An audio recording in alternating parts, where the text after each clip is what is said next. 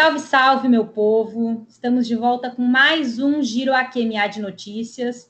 Espero que vocês estejam todos bem, todas bem, porque hoje vamos falar muito de Sul Global, conversar um pouco sobre o que tem acontecido nas últimas semanas aí, principalmente nos últimos 10 dias, na África, na América Latina, no Oriente Médio e na Ásia. Antes de mais nada, a gente queria agradecer a todo mundo que tem nos acompanhado, tem compartilhado a QMA nas redes, tem nos apoiado aqui na Podosfera. Se tu ainda não faz isso, nos segue lá no Instagram, nos segue lá no, no Twitter, no arroba AQMA Podcast. Repetindo, arroba AQMA Podcast. Hoje o nosso estúdio virtual está com o quórum reduzido. O Pedro, que geralmente está comandando aqui o, todos os rituais do nosso programa, não pôde estar aqui com a gente. Então eu, Marília Close, estou assumindo o controle. Mas não se preocupem que o Pedro vai mandar um recado para vocês ao longo do episódio. Fiquem ligados. Vamos começar com uma saudação, então. Giovana Zucato, minha amiga, como está você? Oi, Mari. Oi, Bruna. Oi, todo mundo. Eu tô na mesma de sempre, né? Não vou dizer que tô bem porque não tô bem, mas tô aí ansiosa para mais um episódio da série Se o Feminismo Fosse Legalizado, cenas como essa seriam comuns. Nosso podcast só comandado por mulheres. Tá certo, tá certo. A gente tá até indo um pouco na onda, né, do nosso último episódio, que foi sobre o 8 de março do Sul Global, então estamos dominando tudo, só as mulheres. Bruna, como vai, amiga? Seguimos aí no longo março, né? Ainda estamos em março. Quem, quem acredita nisso? Quem, ninguém aguenta mais, oficialmente mais ninguém. Mas eu tô, tô bem. Hoje eu tive o melhor dia, vou dizer para vocês, da pandemia até aqui, graças à gincana da FGV. Então já queria mandar o meu salve aí para a E2, eu apoio a E2 e o AQMA se junta também a Gincana da GV. Tá certo, Bruna. A gente achou estranho, inclusive, que ninguém veio nos procurar, né? Nós, como celebridades da Podosfera, ficamos decepcionados, mas faz parte. Vamos lá. Começar então com o nosso sucão de Brasil.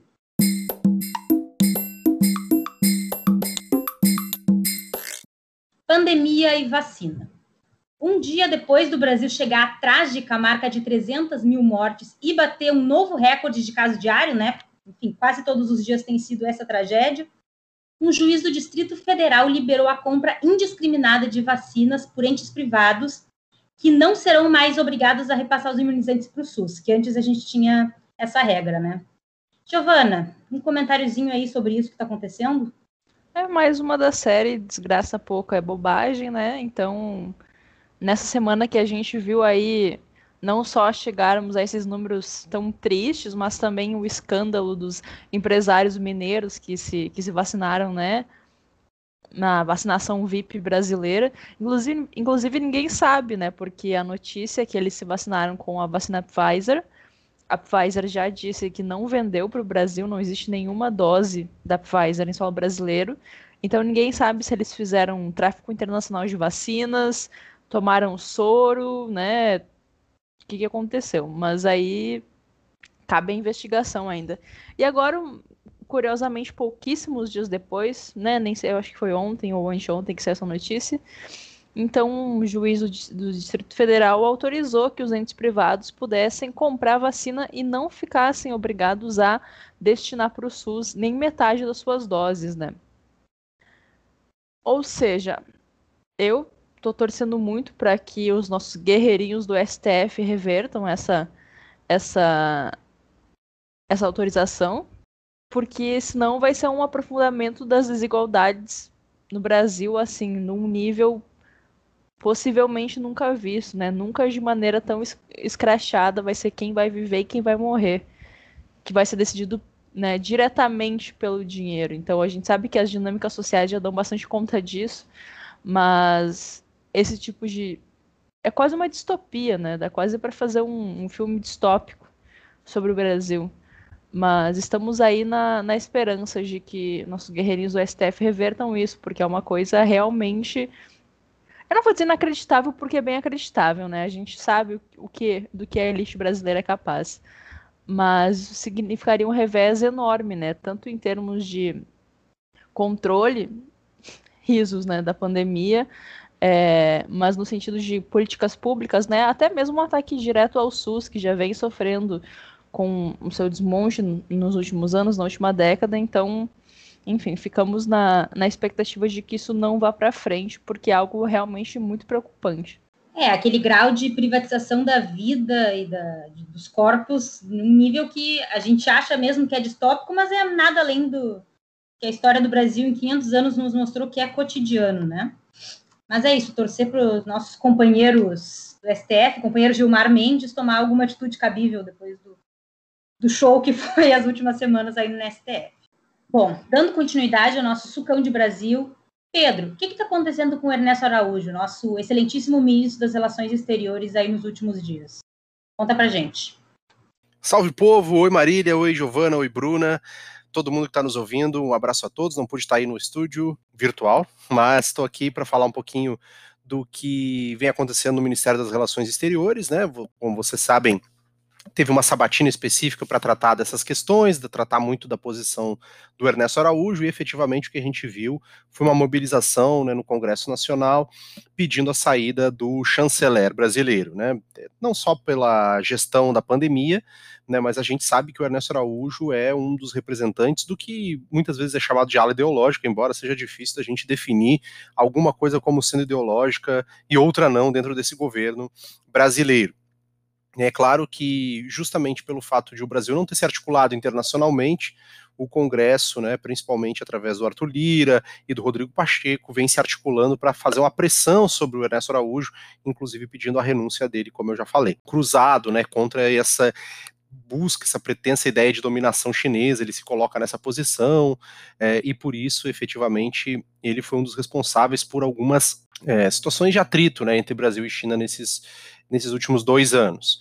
Né? E especificamente no Senado, né, onde foi a, a, sabatina e onde houve essa cobrança direta, o próprio Rodrigo Pacheco subiu o tom, é, falou abertamente de que houve erros no enfrentamento da crise sanitária, e isso tem sido um dos principais aspectos que tem mobilizado a política em Brasília nesses últimos dias. Né? A isso somado também a crise que surgiu no governo após o Felipe Martins né, ter feito aquele ato supremacista, é o gesto supremacista, né, que foi bastante comentado nesses últimos dias. Né? E é bom lembrar, né, é, a gente vem vendo não só um ganho de força do Centrão dentro da construção da política comum, né, do trato com o legislativo, né, por parte do governo Bolsonaro, mas também o aumento da importância do centrão na distribuição de cargos do próprio governo. É, o próprio Bolsonaro tentou negociar com o Congresso uma blindagem para o Ernesto Araújo, né, e, e a ideia era a gente oferece o Felipe Martins como um mecanismo para poder tentar salvar o Ernesto Araújo, ou seja, a gente entrega o Felipe Martins, exonera ele, mas mantém o Ernesto Araújo, mas o que a gente tem observado é de que é que o Congresso brasileiro tem se mostrado irredutível por enquanto nesse sentido, né? E, inclusive já vem sugerindo, é, pensando em possíveis nomes para substituir o Ernesto Araújo, é, inclusive indicados do próprio Centrão, né? É interessante pensar que o Congresso vem avisando que não haverá, um termo que foi muito utilizado né, por alguns é, parlamentares, pacificação enquanto Ernesto Araújo se mantiver como ministro das Relações Exteriores. Né? Foram aventados alguns nomes, é, o senador Anastasia, do PSDB, o o próprio é, ex-presidente Fernando Collor, que é do PRB, mas interessante a gente pensar que um nome que foi ventilado nesses últimos é, dias foi do almirante Flávio Rocha, né, que é muito amigo do Bolsonaro, né, mas seria mais um ministro militar, se caso fosse essa indicação, e que já havia substituído o Fábio Van Garten na SECOM. É, então é um nome que conta com bastante força dentro da, dentro da cúpula do governo, especificamente também da ala militar, e poderia ser uma alternativa. É, e é bom lembrar que o Congresso vem tentando, nessas últimas semanas, é, as, os gurias já falaram um pouco da pandemia, mas vem tentando se colocar como um protagonista na, nego, na negociação do Brasil com é, possíveis fornecedores de vacina, especificamente o Congresso vem ganhando protagonismo na negociação com o consórcio COVAX Facility, né, ou seja, meio que chegou a um ponto de que a, a, a partir desse crescimento absurdo de mortes no Brasil, a gente já passou de 310 mil mortes, de que precisa se resolver isso de alguma maneira, e o Congresso vem tentando, então, nessa queda de braço, ganhar mais força, principalmente através das articulações internacionais, e para isso precisa do Ernesto Araújo fora do caminho. Nós vamos passar agora, então, para o nosso giro de notícias. E vamos começar pelo continente africano. O Senegal tem vivido um ciclo de protestos contra a violência política e contra a violência policial, como a gente já deu uma comentada aí no nosso último episódio sobre o 8 de março no Sul Global. Gil, conta pra gente um pouco mais o que tem acontecido por lá. Então, como eu comentei no episódio do 8M, o Senegal está passando por um ciclo de protestos muito grande no mês de março e que está relacionado é, a demandas mais amplas contra a violência política por parte do atual presidente. É, o que acontece? O atual presidente, que é o Macky Sall, ele é um aliado dos franceses, né? A gente sabe que o Senegal é uma ex-colônia francesa, mas que ainda possui laços muito estreitos com a França até hoje, inclusive sua moeda, suas instituições, né, estão muito ligadas à França. Tem uma presença muito grande de empresas francesas.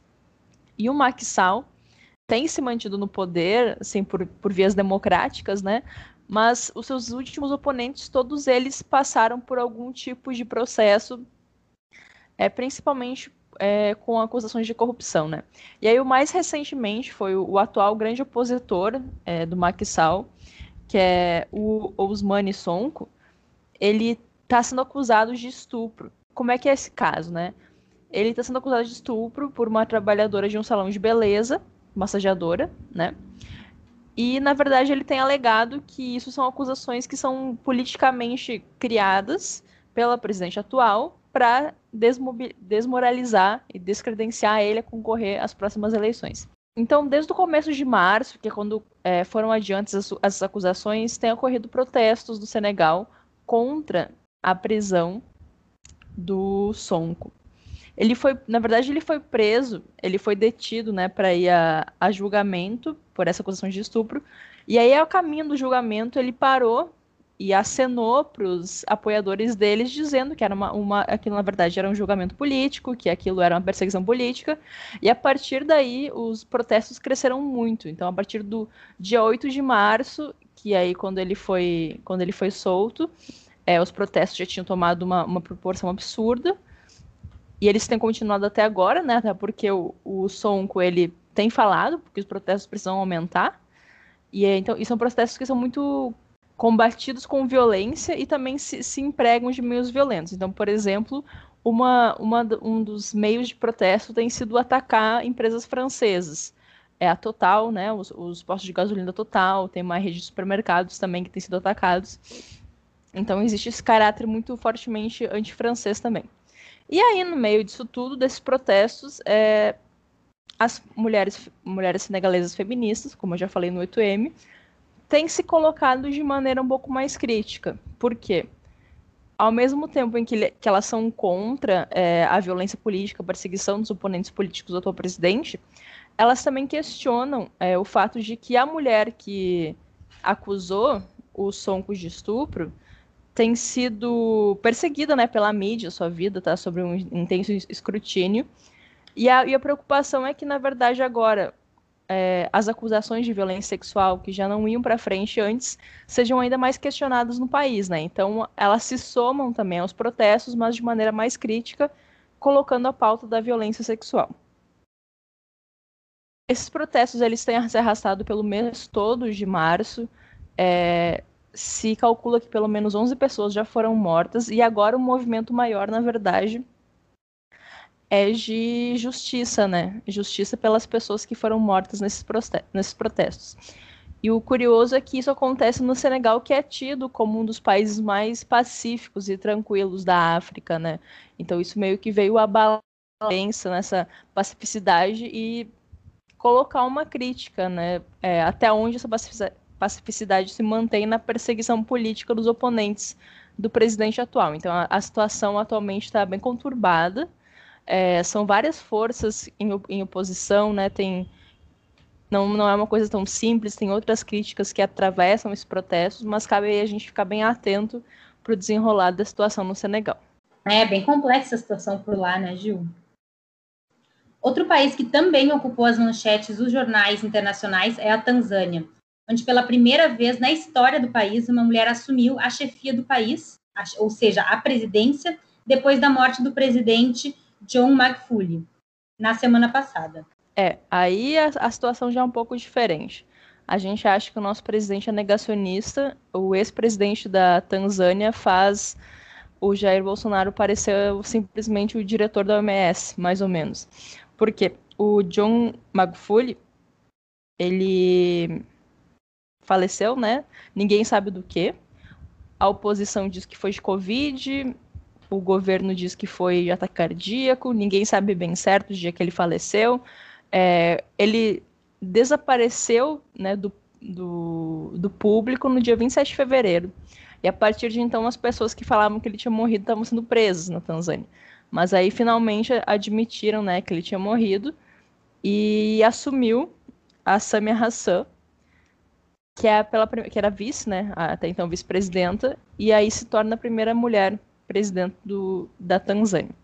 A Tanzânia não produz dados oficiais sobre novas infecções e mortes por Covid desde o começo de maio do ano passado.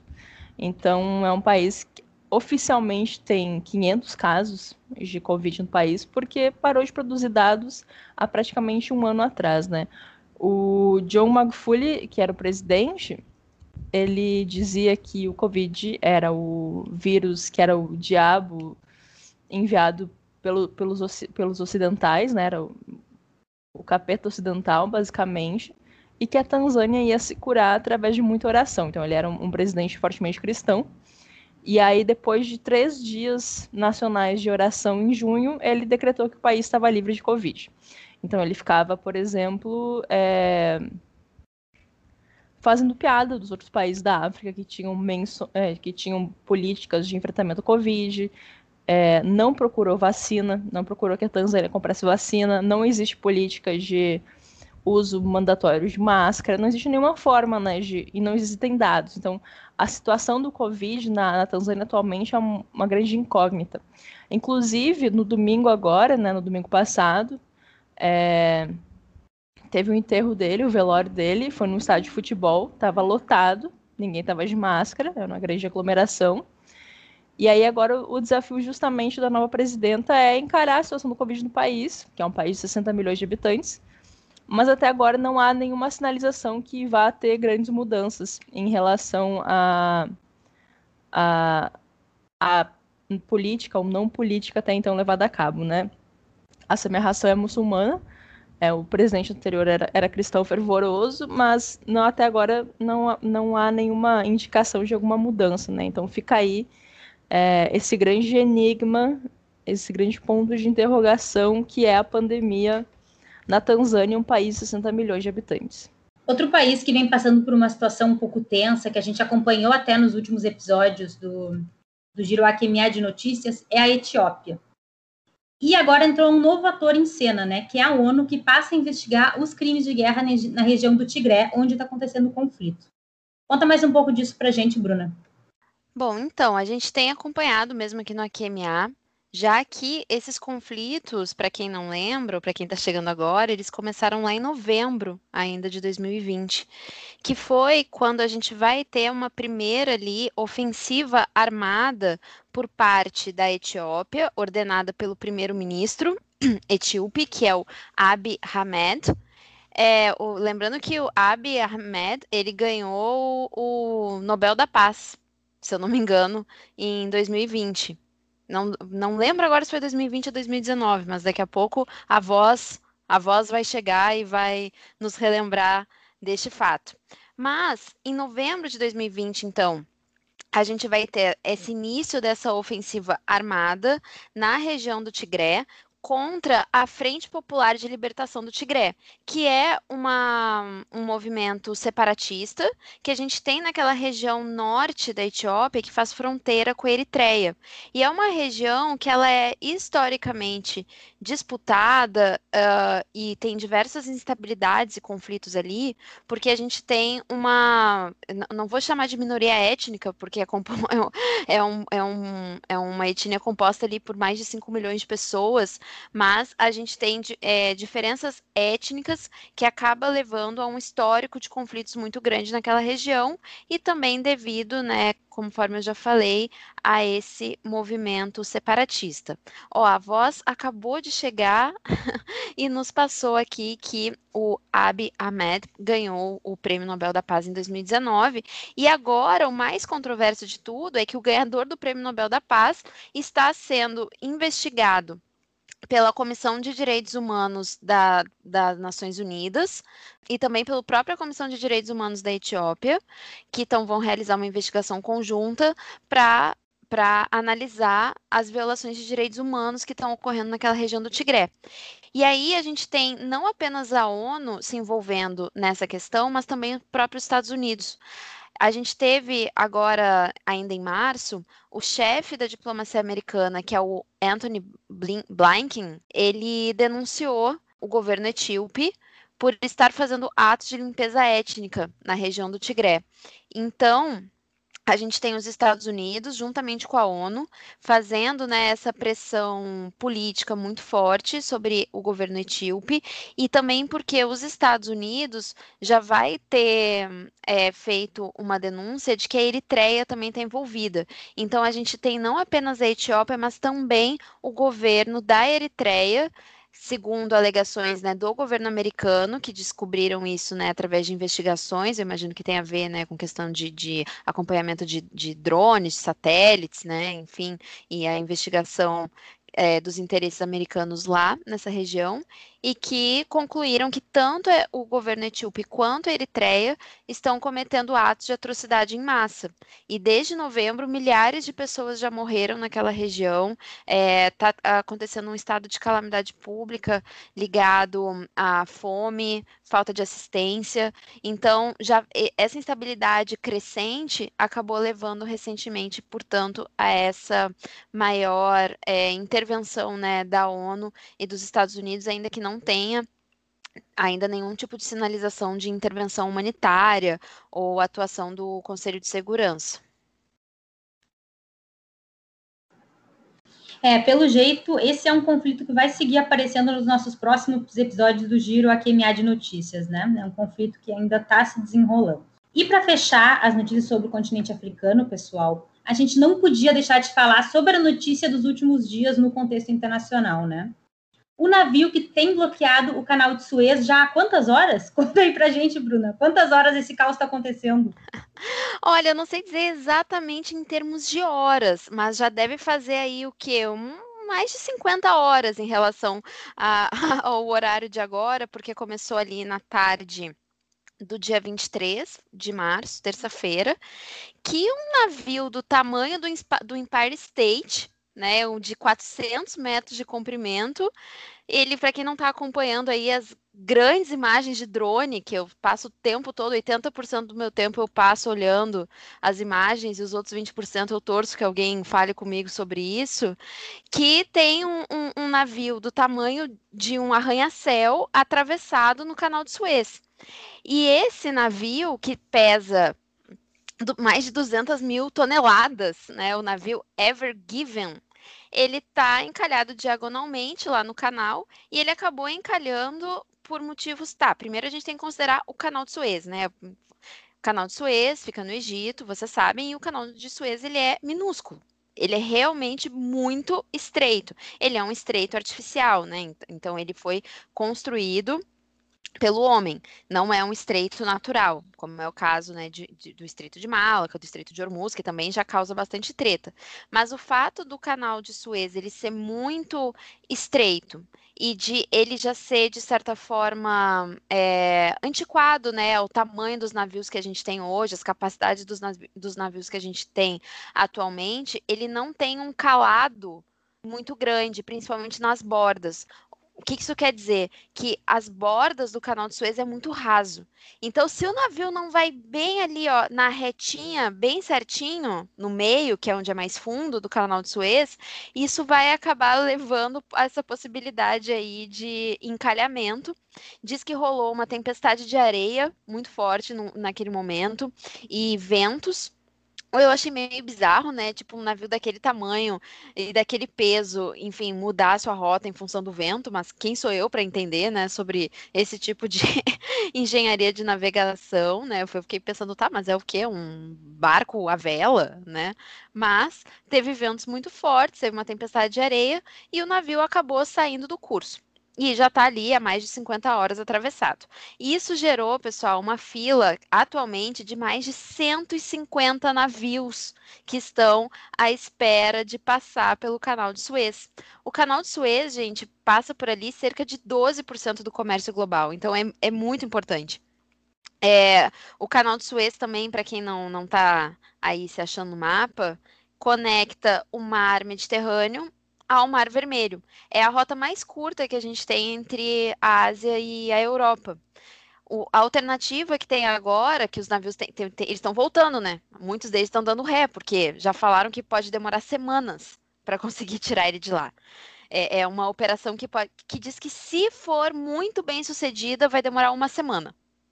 Se der tudo certo se aumentar a maré e tal, vai levar uma semana. Então, eu tô achando aí que vai levar umas duas semanas para tirarem o navio de lá.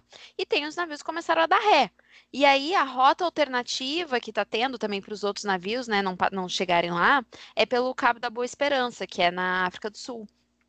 a questão é que isso acaba adicionando um tempo de duas semanas à viagem.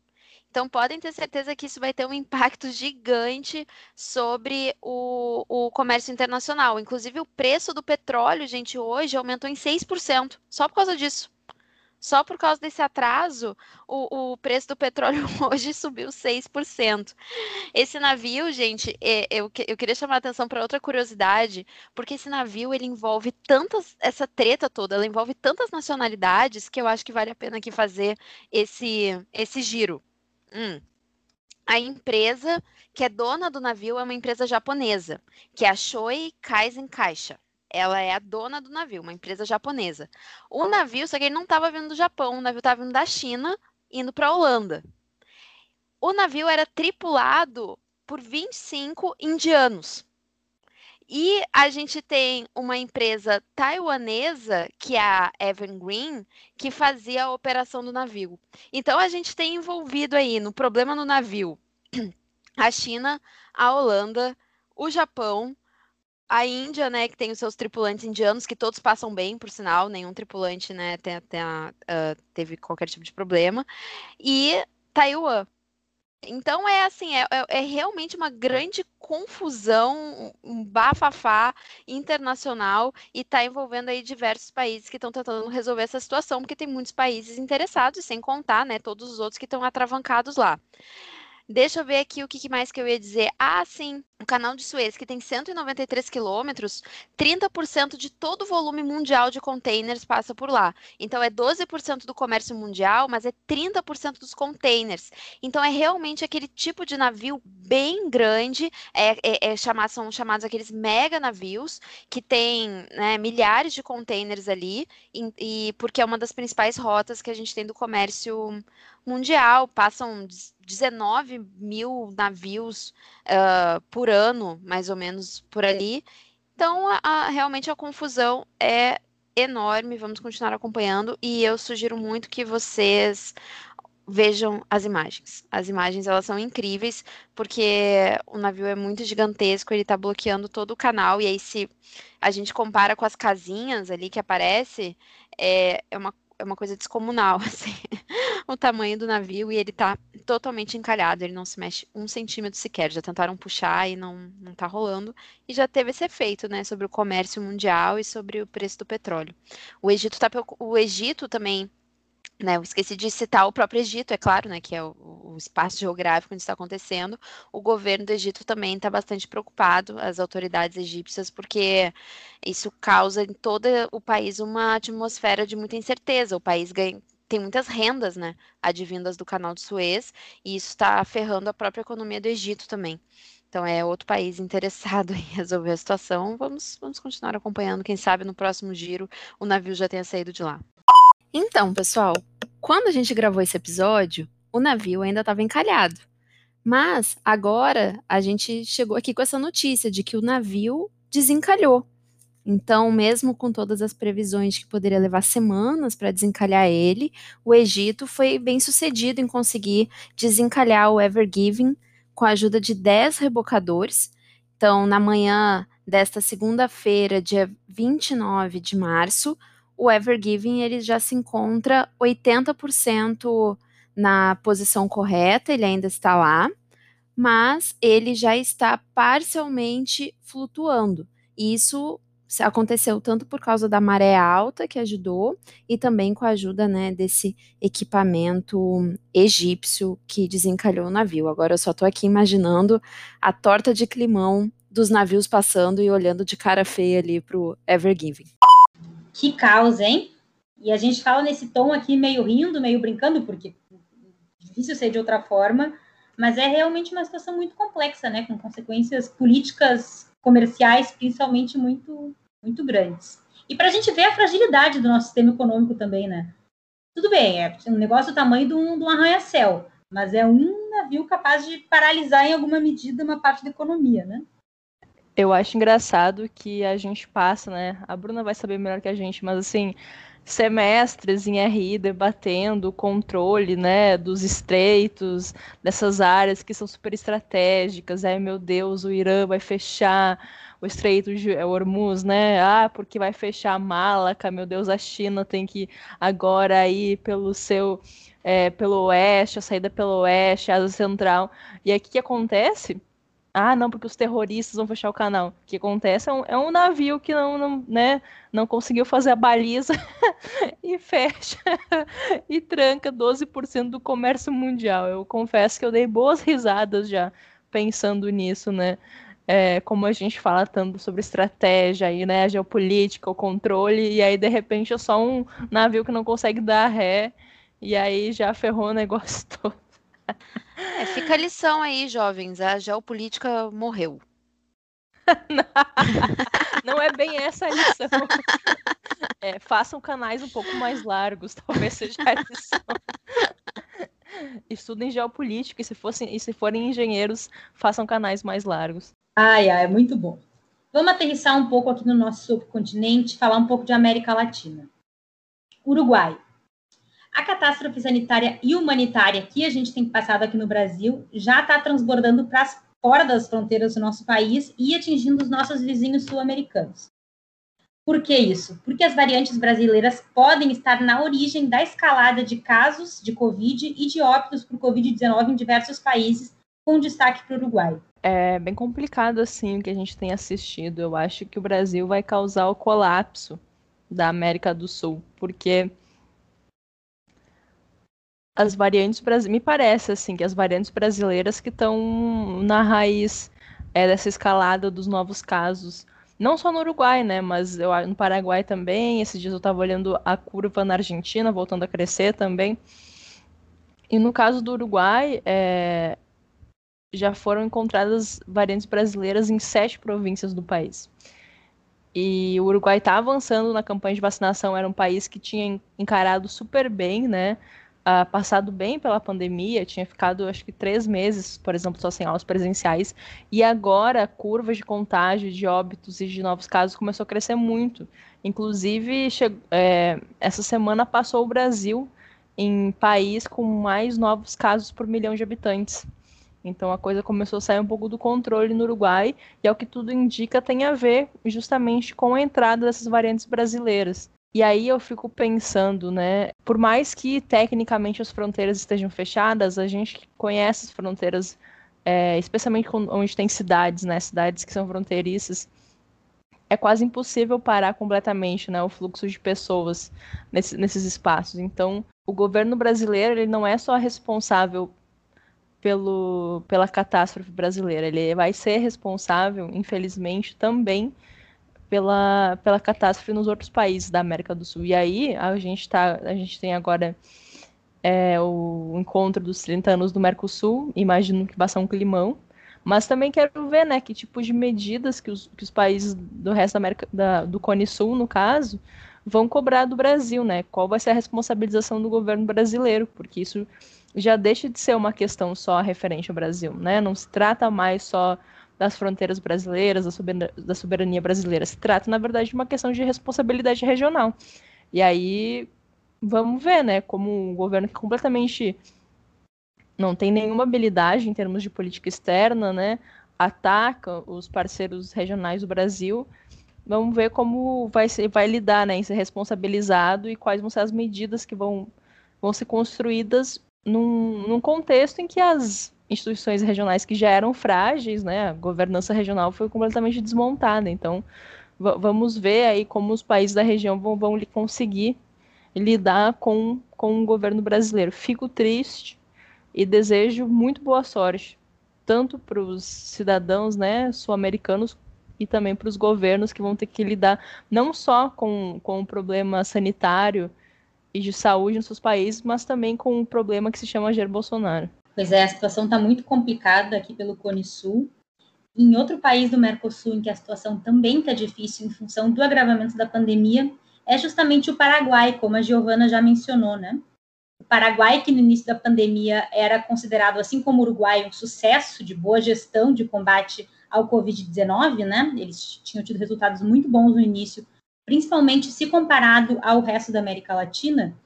O que a gente tem visto desde fevereiro é o crescimento do número de casos de Covid e, consequentemente, o crescimento do número de óbitos, né? Principalmente em função do esgotamento de leitos de UTI no país, que em fevereiro estava em, em, torno de 90%, e em março, enfim, o resultado veio na, no número de mortes, infelizmente.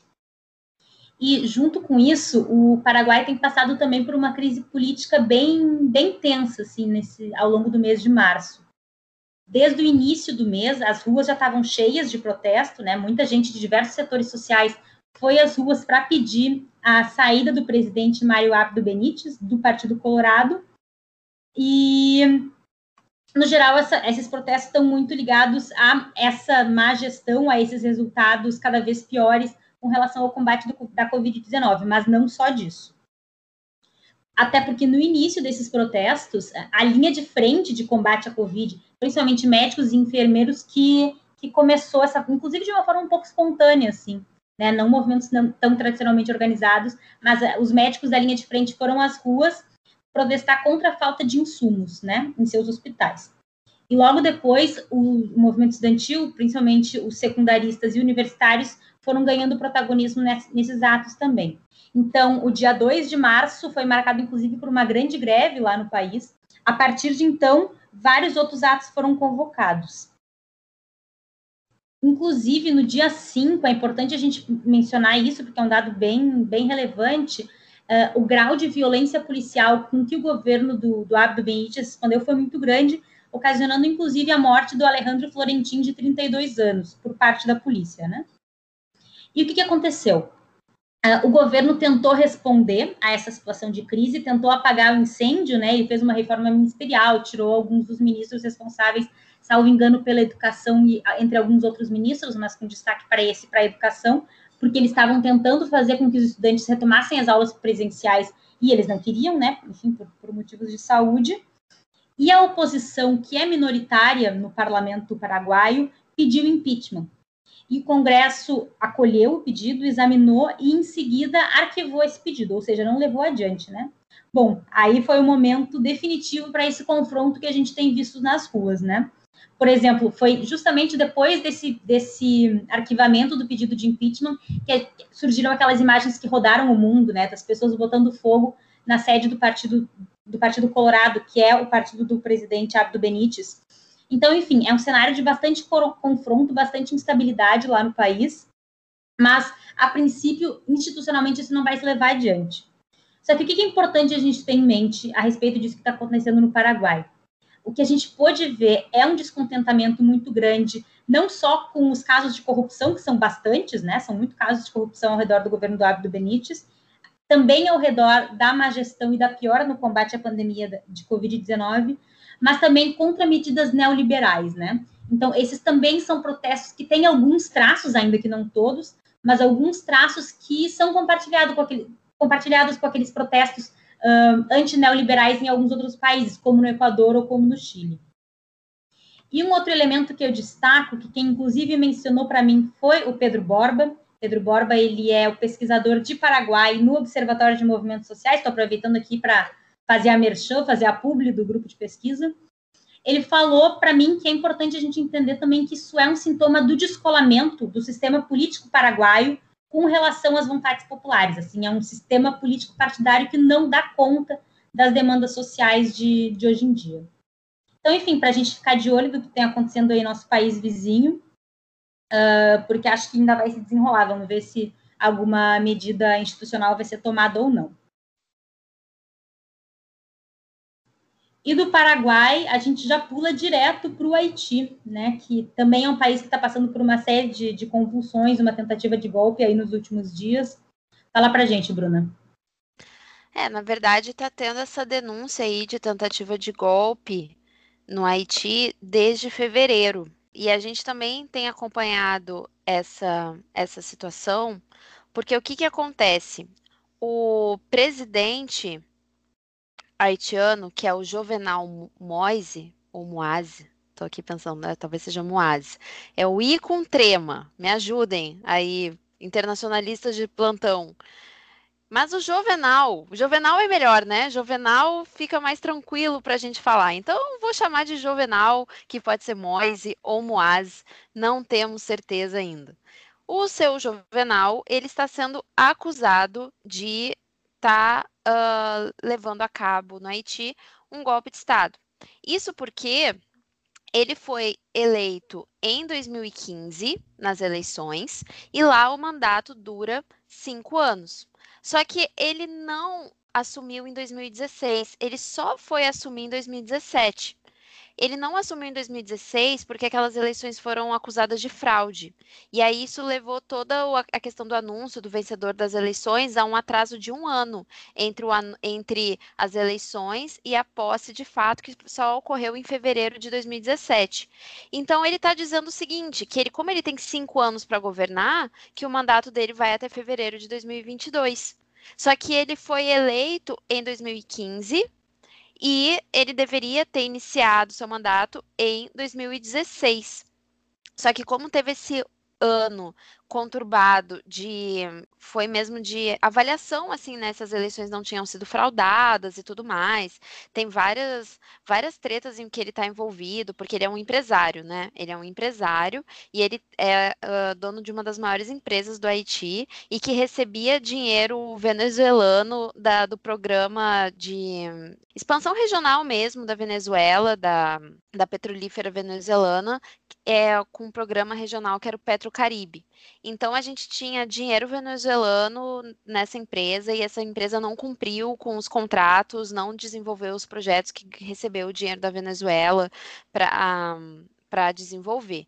Então esse um, esse caso todo acabou levando também a vários questionamentos do seu governo. Dizem que teve uma participação muito baixa também nas eleições, que só 21% das pessoas votaram naquelas eleições de 2015, então que, portanto, as eleições não seriam válidas por isso, pela baixa é, representatividade né, das eleições. E desde então, o seu governo, que ele vai só assumir de fato em 2017, tem sido marcado por várias instabilidades e vários protestos.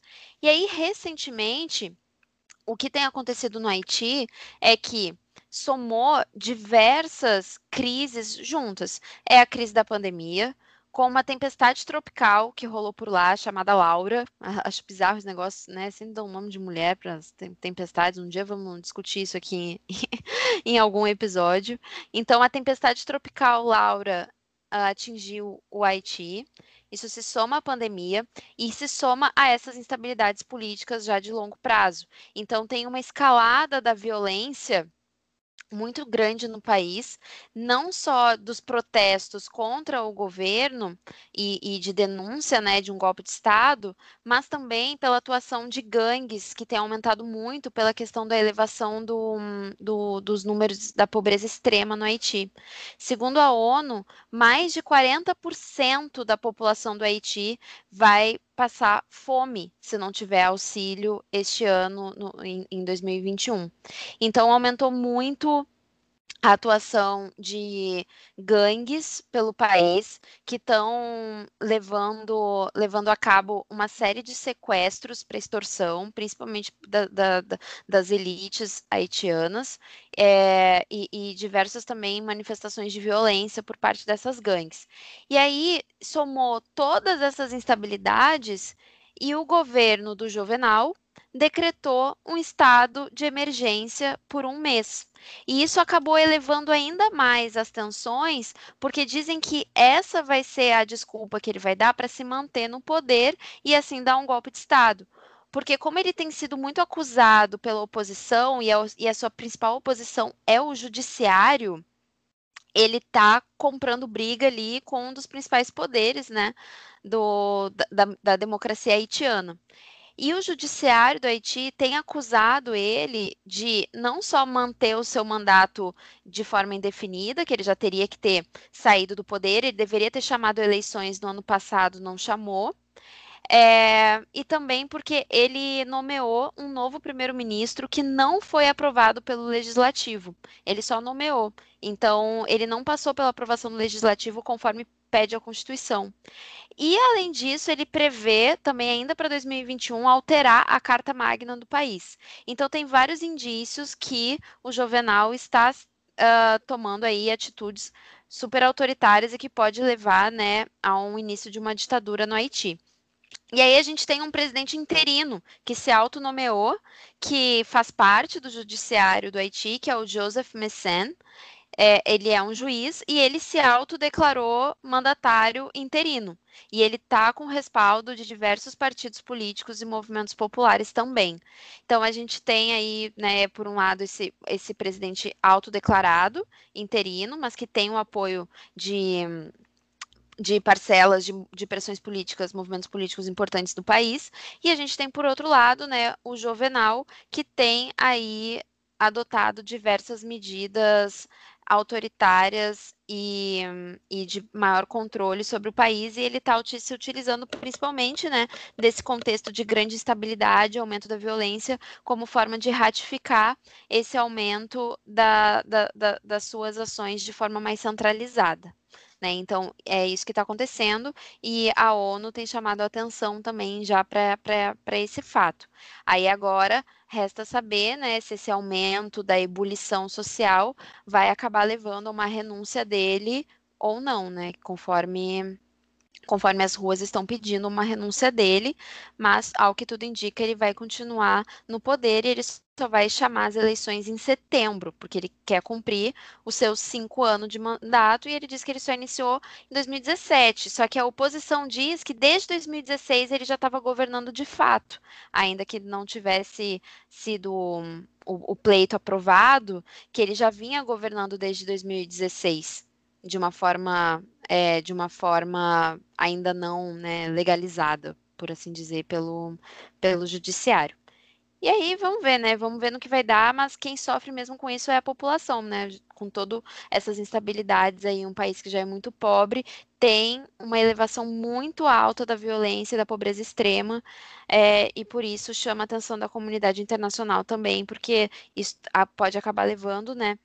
A novas uh, intervenções humanitárias no Haiti como uma forma de tentar reverter essa situação. E a gente sabe que intervenção humanitária nem sempre dá em boa coisa, principalmente quando se trata de países né, do sul global aqui.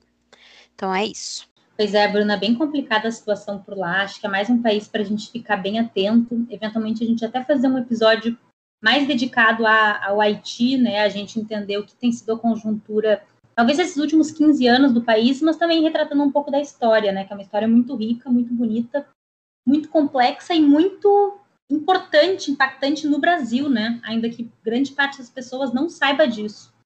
Então é sempre importante a gente estar de olho e torcer para a situação melhorar, melhorar por lá o mais rápido possível. Outro país que está passando também por uma conjuntura política que passa por acusações de golpe e ditadura é a Bolívia de novo. Eu sempre tento evitar falar de Bolívia aqui no AQMA, porque eu já acho que falo demais disso, mas a gente eventualmente tem que trazer para cá o que está acontecendo lá pelo país. Depois das eleições, do primeiro turno, na verdade, das eleições departamentais e municipais do país, que aconteceram dia 8 de março, foram decretadas as prisões de diversas pessoas ligadas ao golpe de 2019, né? O golpe que aconteceu entre outubro e novembro de 2019. E a de maior destaque foi a prisão de Reani Nanhes, a, a presidenta interina do país, né, que assumiu em novembro de 2019 e ficou até novembro de 2020, depois do golpe. mas também teve de alguns dos seus ministros, né? Alguns tiveram a prisão decretada e não foram presos porque já tinham fugido do país, outros foram efetivamente presos e foram decretadas as prisões também do ex-comandante das Forças Armadas, do ex-comandante das Forças Policiais e de algumas outras pessoas ligadas a, grupo a grupos paramilitares, com destaque para Yacir Molina, que era o, o líder do grupo Resistência, Resistência Juventud Cochala, que é um dos principais grupos paramilitares responsáveis pelo golpe que aconteceu em 2019, né? Então, só para a gente dar uma retomada, uh, o golpe que aconteceu na Bolívia, ele não foi só um golpe militar e policial, ele foi um golpe paramilitar e miliciano também. Então, esses grupos tiveram uma, uma importância muito grande para que as coisas decorressem daquela maneira em 2019. A Anhes, ela foi acusada e julgada por sedição e terrorismo. Então, o, ela, o, a, o julgamento dela foi todo muito ao redor do golpe em si e não das medidas que vieram depois. Está sendo muito questionado, inclusive, o julgamento dela não ter sido por causa dos massacres de Sacaba e de Sencata, que mataram mais de 35 pessoas e que estão sendo investigados hoje pela, pela Comissão Inter, Interamericana de Direitos Humanos, né? Então, enfim, essa é uma questão que está sendo um pouco levantada. Os fatos são, ela está sendo julgada por isso e que, curiosamente, é justamente a mesma acusação que o governo dela fez contra o Evo Morales em 2019. Então, enfim, sedição e terrorismo, né? Essa mesma acusação. Ela foi presa, e desde então a coisa tem sido muito tensa, porque depois da prisão dela, ela já começou uma greve de fome, e depois foi, foi fotografada comendo um Burger King que uma pessoa tinha levado para ela. E depois ela escreveu uma carta de punho próprio há alguns dias, dizendo que ela estava sendo torturada. Claro que ela diz que é uma perseguição política, e assim como os aliados políticos dela de fora da prisão dizem a mesma coisa.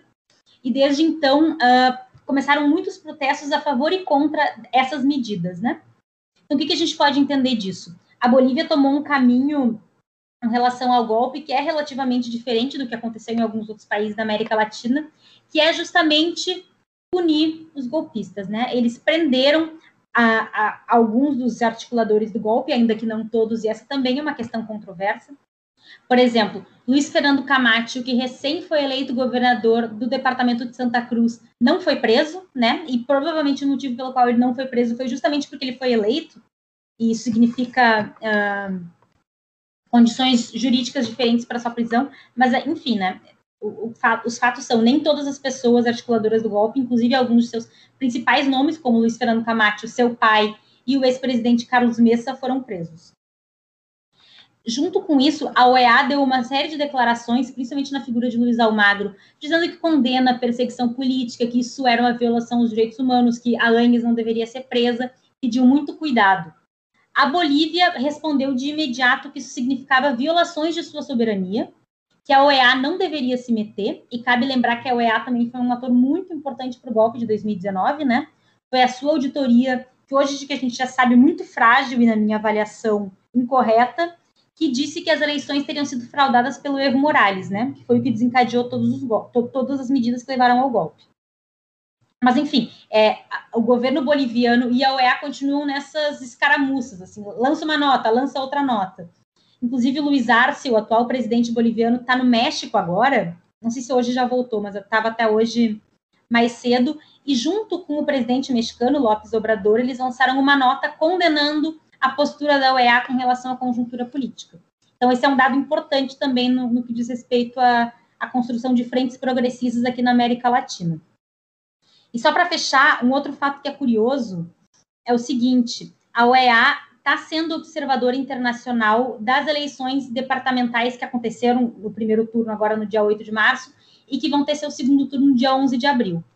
E o TSE, o Tribunal Superior Eleitoral de lá, já disse que quer tirar, quer expulsar o EA, depois voltam atrás, daí não vai adiante, a coisa está meio assim. E o Luiz Arce já disse que ele se recusa a ficar na mesma sala que qualquer representante da UEA ao longo dessas eleições, assim. Então tá um clima super tranquilo, tudo bem.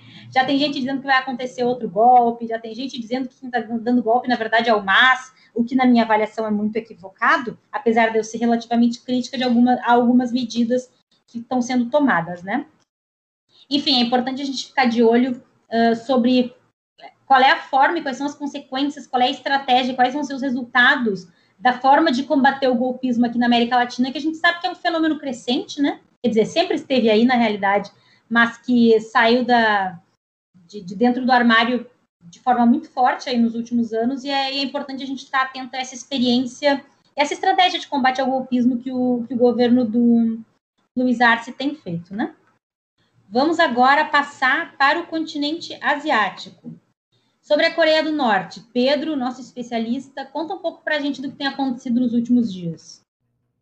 Bom, falando um pouquinho de Ásia, é, só antes de falar especificamente da Coreia do Norte, queria fazer uma notinha sobre o Vietnã.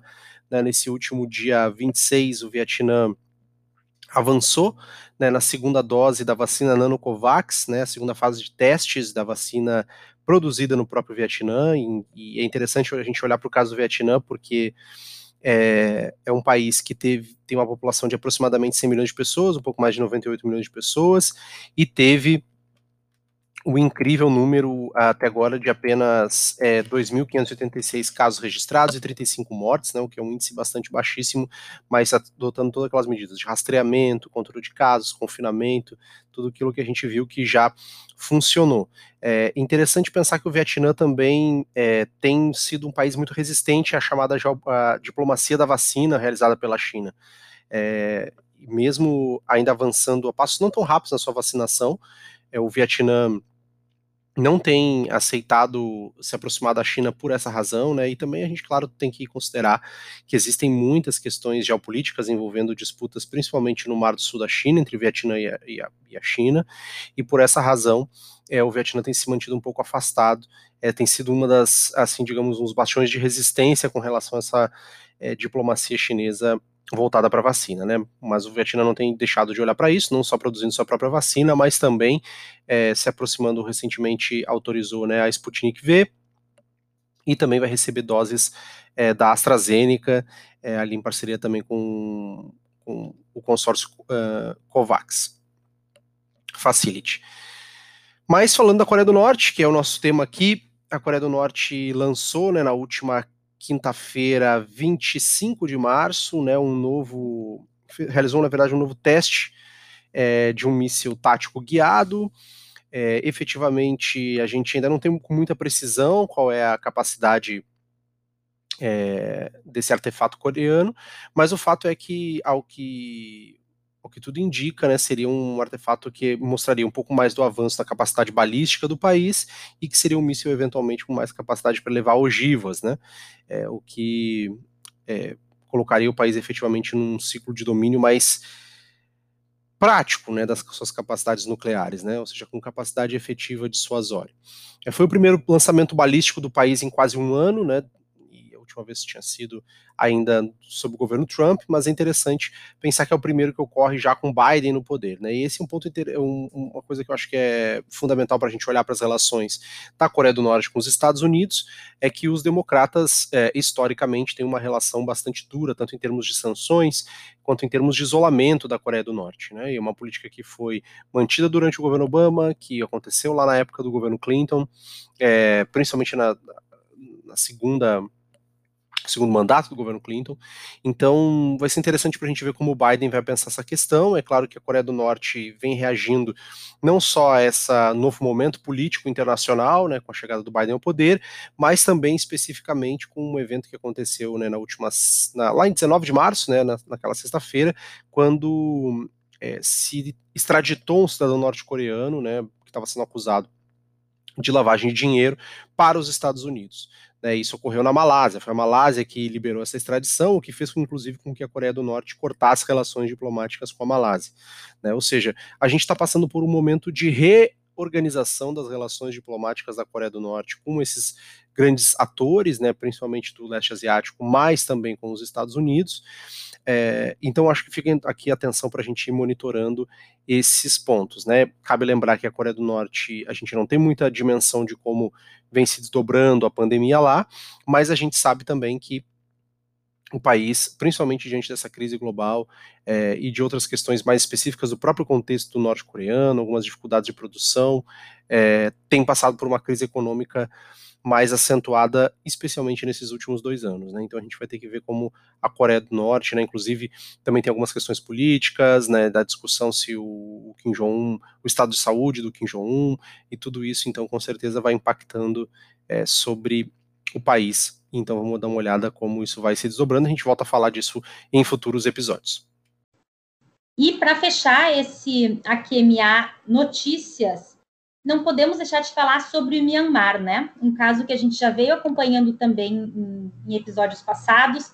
Se está com um pouco de, de, dúvida sobre o que está acontecendo, volta no episódio do Giro AQMA de notícias anterior a esse, que o Pedro já deu uma aula para a gente, explicou bastante da, da situação desde o golpe militar que aconteceu. Agora ele vai contar um pouquinho mais para a gente do que rolou nos últimos dias. Em relação a Mianmar, a gente sabe que a situação vem se agravando desde o golpe militar, que ocorreu ainda lá em fevereiro. A gente já falou disso aqui em episódios anteriores, no nosso giro anterior, mas o fato é que a repressão aos manifestantes né, vem se agravando de forma muito crítica no país. Né? A gente já pode falar de alguns casos de massacre, as estimativas são, de, dão conta de que mais de 400 pessoas já teriam morrido é, desde o início do golpe, né? Uh, e essas mortes teriam sido ocasionadas pelas forças policiais e militares. É, cabe lembrar né, que a, a alegação para o golpe militar, para a intervenção militar que ocorreu, é de que nas eleições gerais do ano passado, de novembro, onde a Liga Nacional para a Democracia, que é liderada pela Aung San Suu Kyi, que é aquela, aquela é, política de Myanmar que ganhou né, o Prêmio Nobel da Paz, essas eleições teriam sido fraudadas, né? apesar de haver, não haver nenhuma evidência, ou pelo menos a, os militares não trouxeram à tona quais são as evidências de que teria ocorrido essa fraude nas eleições, o fato é que isso levou a essa intervenção, seguida dessa repressão bastante significativa em diversas regiões do país.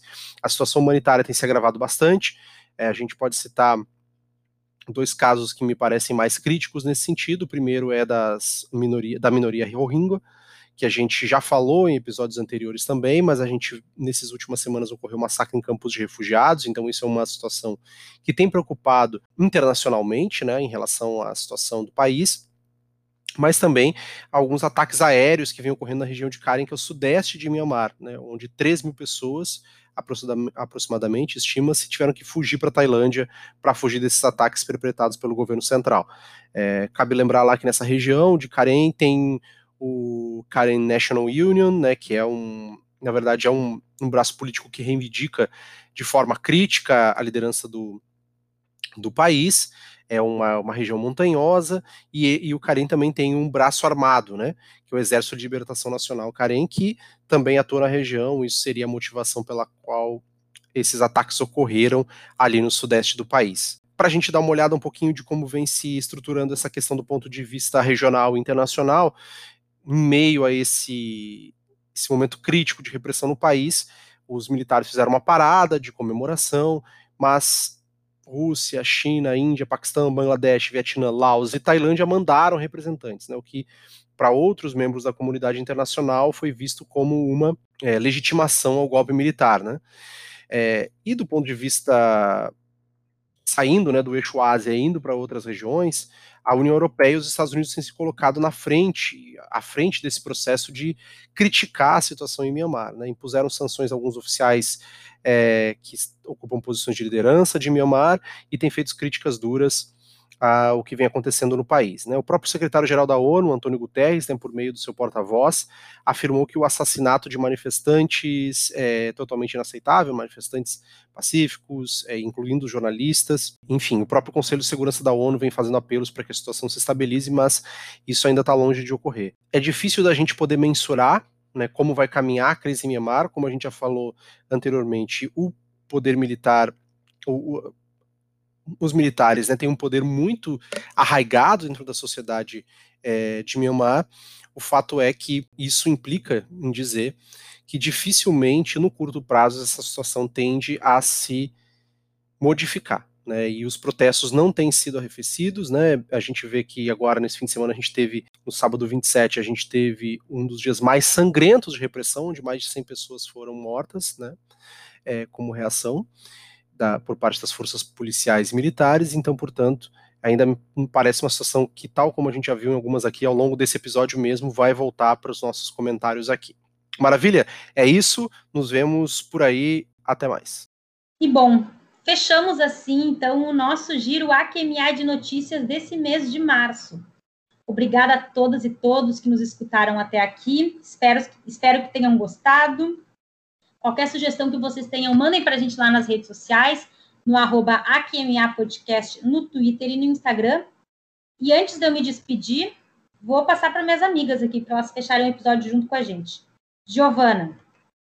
Valeu, gente. Tamo junto. Se cuidem, que a coisa está pior do que nunca. Ouçam o nosso podcast em casa fazendo distanciamento social.